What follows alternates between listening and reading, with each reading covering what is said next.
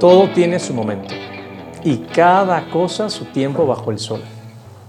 Tiempo de nacer, tiempo de morir, tiempo de plantar, tiempo de arrancar, tiempo de destruir, tiempo de construir, tiempo de llorar, tiempo de reír, tiempo de hacer duelo y tiempo de bailar, tiempo de arrojar piedras y tiempo de recogerlas, tiempo de abrazar, tiempo de desprenderse, tiempo de buscar y tiempo de perder, tiempo de rasgar, tiempo de coser, tiempo de callar, tiempo de hablar, tiempo de guerra y tiempo de paz.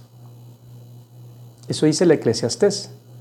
Y es verdad, la vida está llena de circunstancias diversas. Cosas buenas y cosas malas, momentos agradables y desagradables, situaciones que nos apachurran y otras que nos hacen crecer.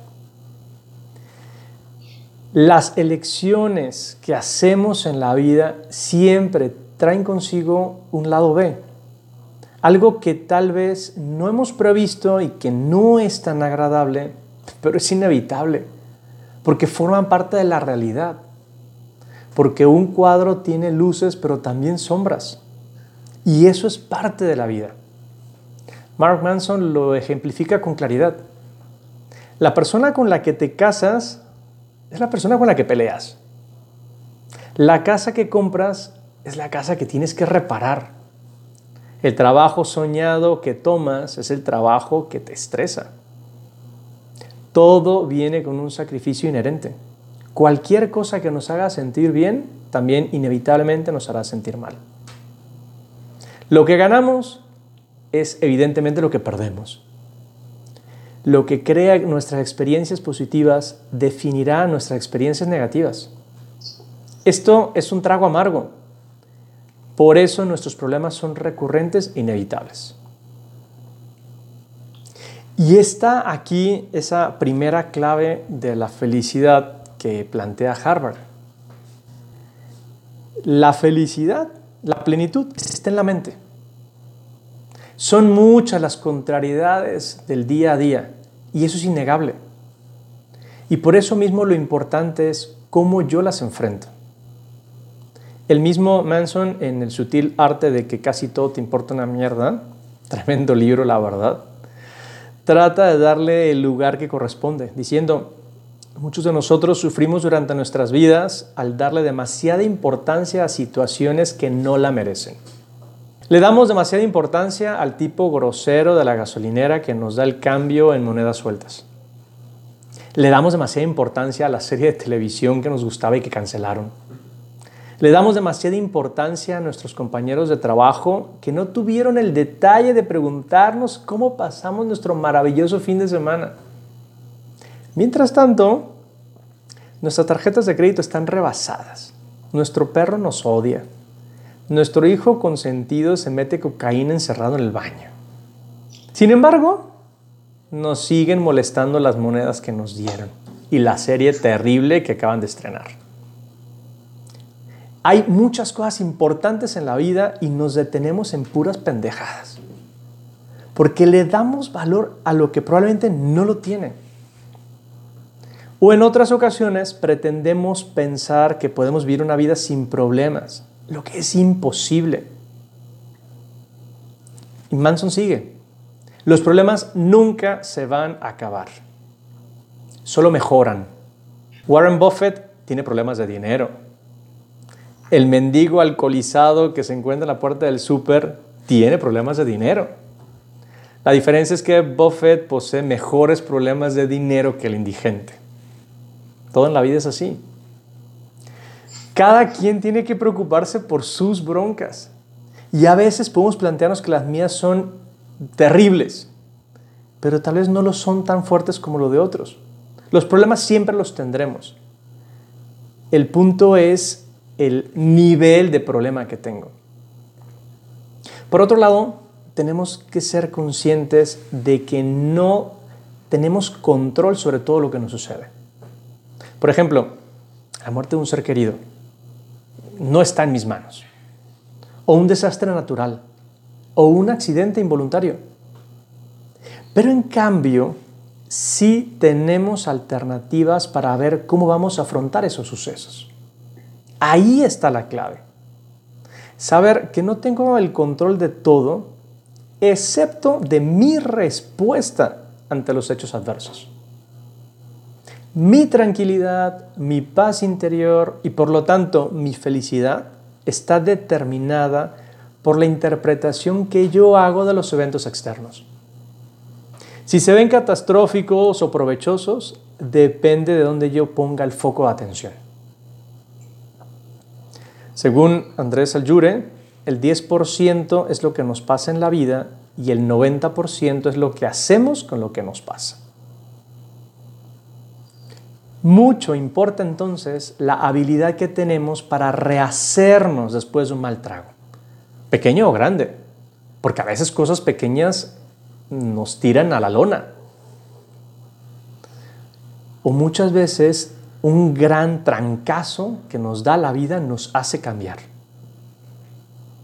Hablando de cosas sencillas, Michael Phelps cuenta en su autobiografía de una cosa que le pasó, muy sencilla, la verdad. Contaba que en 2005 había competido en una prueba de natación en el US Open en Nueva York. Y dice él, lo que más recuerdo de esa competencia fue lo que olvidé. Caminé hacia la plataforma para nadar los 200 metros dorso y cuando me rasqué la cabeza me di cuenta que por primera vez en mi carrera había olvidado mi gorro y mis gogles antes de iniciar una prueba. Algo muy vergonzoso. Miré a mi mamá que estaba sentada en las gradas y ambos nos encogimos de hombros. Miré a Bob, mi entrenador, que estaba parado en uno de los lados de la alberca y también nos encogimos de hombros. En ese punto no había mucho que hacer. Terminé segundo en la competencia y al menos no olvidé mi traje de baño. Fue una de esas experiencias de aprendizaje. Algunos días aprendes de un libro, otros aprendes de las horas de práctica. Y luego están las veces cuando te avergüenzas tanto por algo que sabes que nunca lo harás de nuevo. Esta es la actitud. Porque este morro podría haber dicho, es que soy un pendejo, es que nunca hago las cosas bien. Aquí es donde entra esa virtud medio novedosa llamada resiliencia. Es esa habilidad para rehacerse proviene de una de esas facultades que tiene el caucho para rehacerse después de un golpe. Y también tiene que ver con ese crecimiento después de, un trauma, de un trancazo. Lo que implica que uno sigue caminando pero fortalecido después de una situación difícil o de una pérdida. En el efecto Simeone, este entrenador conocido y triunfador, cuenta que en la vida y por supuesto en el fútbol no hay que dejar pasar los tiempos.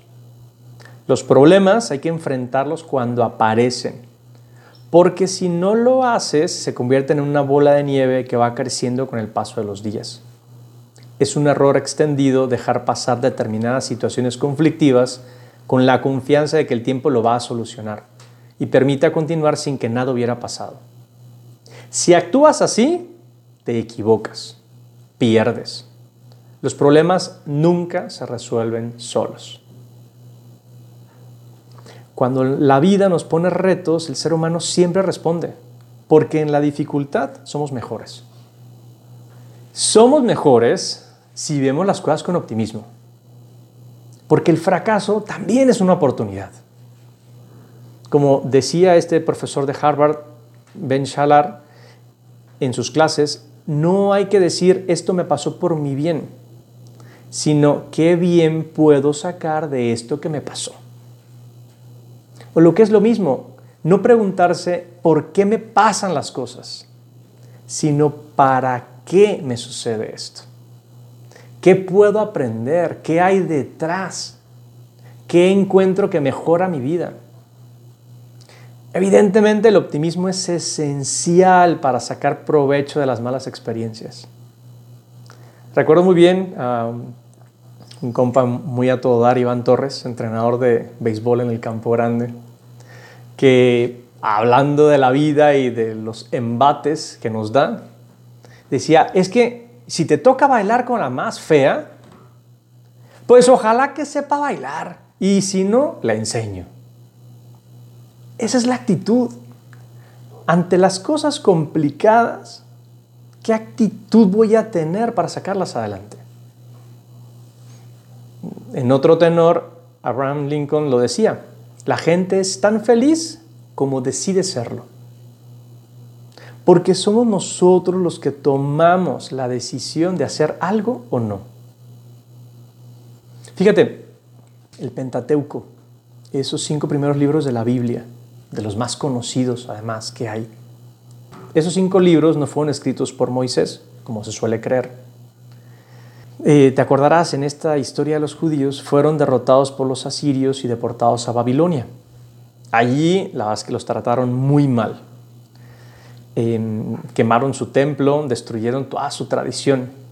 Tiempo después, el rey Cirilo los deja volver a Jerusalén e incluso les da dinero para que reconstruyan el templo. Al volver los judíos se pusieron a reflexionar, ¿qué nos pasó? ¿Por qué nos trataron tan mal?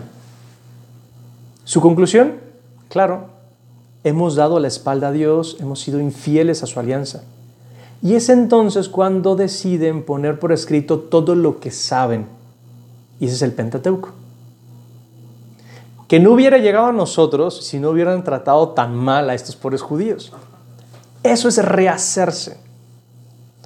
En tu vida y en la mía nos suceden muchas cosas. Muchas cosas buenas que a veces no nos fijamos en ellas y hablaremos del tema. Pero también muchas cosas desagradables, incluso malas, que en ocasiones nos apachurran en vez de que encontremos la enseñanza que tienen. Recuérdalo, la felicidad depende de la manera en que enfrenta las cosas que te suceden. Te recomiendo que hagas examen. ¿Cómo has estado reaccionando ante las situaciones? ¿Qué enseñanza has sacado de cada cosa que te sucede en el día a día? Seguro que encuentras mejores maneras de aprovecharlas y de ser feliz.